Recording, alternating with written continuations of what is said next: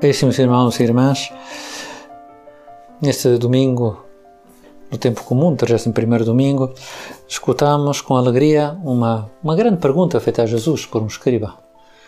Qual é o maior mandamento? O que é que realmente Deus espera de nós? Um, o que é que é verdadeiramente essencial na nossa vida de filhos de Deus? Nós conhecemos a resposta, claro, mas hum, talvez por um momento consigamos reviver a expectativa. Se estivéssemos lá naquele momento e ouvíssemos essa pergunta, suspeito que ficaríamos super atentos com a expectativa de saber o que é que Jesus vai responder. Como é que vai responder a esta pergunta? Até pode ser que adivinhássemos né, por onde é que iriam os tiros, né? Eh, mas eh, o que é que Jesus vai mesmo dizer?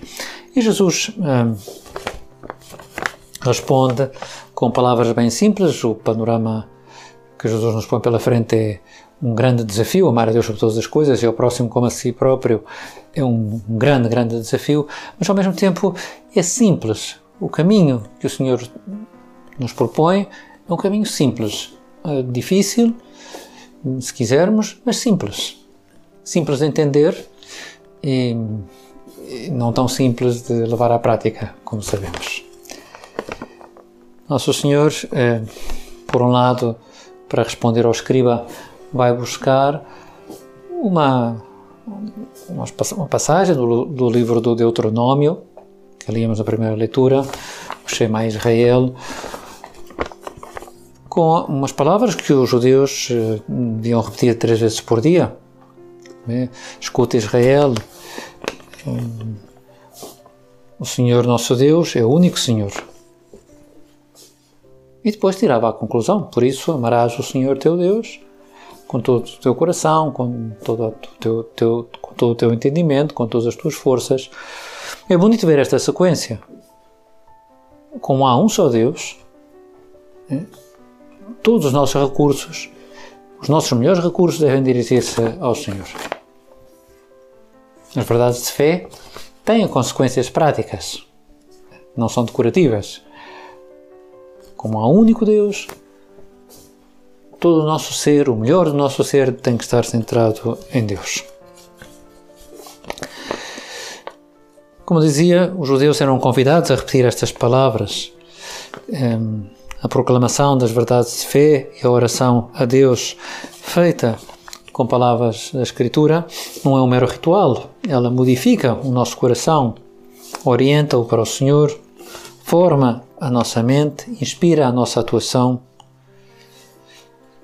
Como de forma bastante acutilante dizia alguém, por contraste, quando nos afastamos de Deus, a oração desaparece.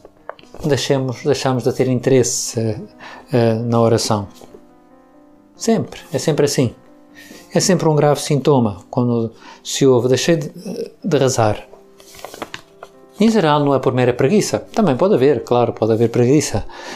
Mas eh, quando é algo uh, repetido, a pessoa não reza e não vem interesse em rezar, podemos uh, ter a certeza que hum, há um afastamento do Senhor. E pelo contrário, quando pela graça de Deus queremos aproximar-nos do Senhor, decidimos rezar e decidimos rezar com todo o nosso ser. E assim vamos vendo como o Senhor nos vai transformando. É muito bom rezar com palavras da Escritura, com palavras que o próprio Deus nos ensinou. No nosso caso, eh, repetimos com muita frequência o Pai Nosso e que bem nos faz rezar essa oração. Amar a Deus sobre todas as coisas é ter o coração permanentemente orientado para Ele. Não nos esqueçamos que o melhor que podemos fazer nós próprios é que as nossas principais potências, o entendimento, a vontade, todo o nosso coração esteja no Senhor. Alguém que utiliza o entendimento para tudo, menos para Deus, ficará muito aquém das suas possibilidades, porque o nosso, nosso entendimento está feito para conhecer o infinito e a nossa vontade está feito, está feita para amar hum, o amor hum, infinito. E a segunda parte da resposta de Jesus é tirada do livro do Levítico e, de alguma forma, resume a segunda tábua da lei, os sete últimos mandamentos. Amarás o próximo como a ti próprio.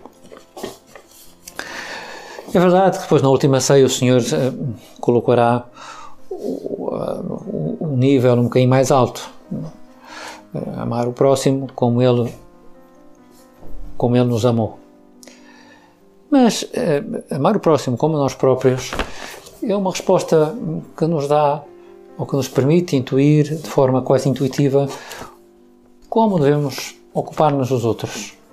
Basta pensar mesmo por uns breves instantes, se eu estivesse no lugar desta pessoa, como é que eu gostaria que falassem comigo? Como é que eu gostaria que se dirigissem a mim?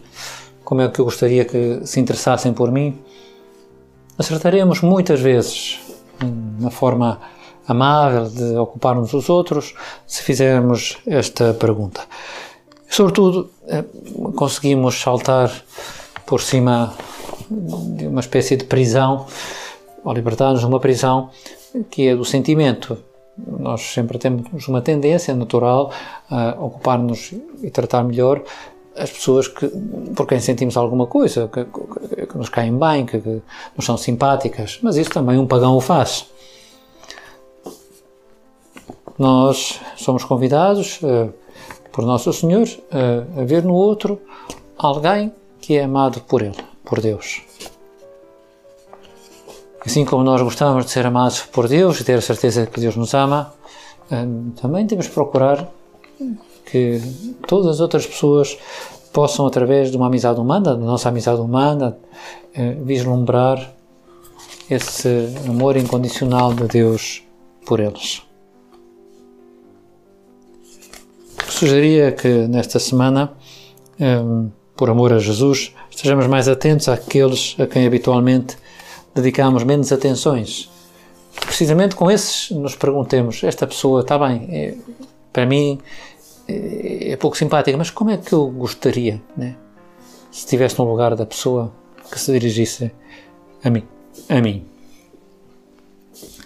Leiamos com frequência o Evangelho de hoje, caríssimos irmãos. Estas palavras: Amarás o Senhor teu Deus com todo o teu coração, com toda a alma, com todo o teu entendimento e ao próximo como a nós próprios. E pelo menos não deixemos de dizer a Nosso Senhor Jesus que eu te queira amar assim. Não com reservas, com cálculos, com mesquinhice, é? que eu te quero amar com o que de melhor me deste.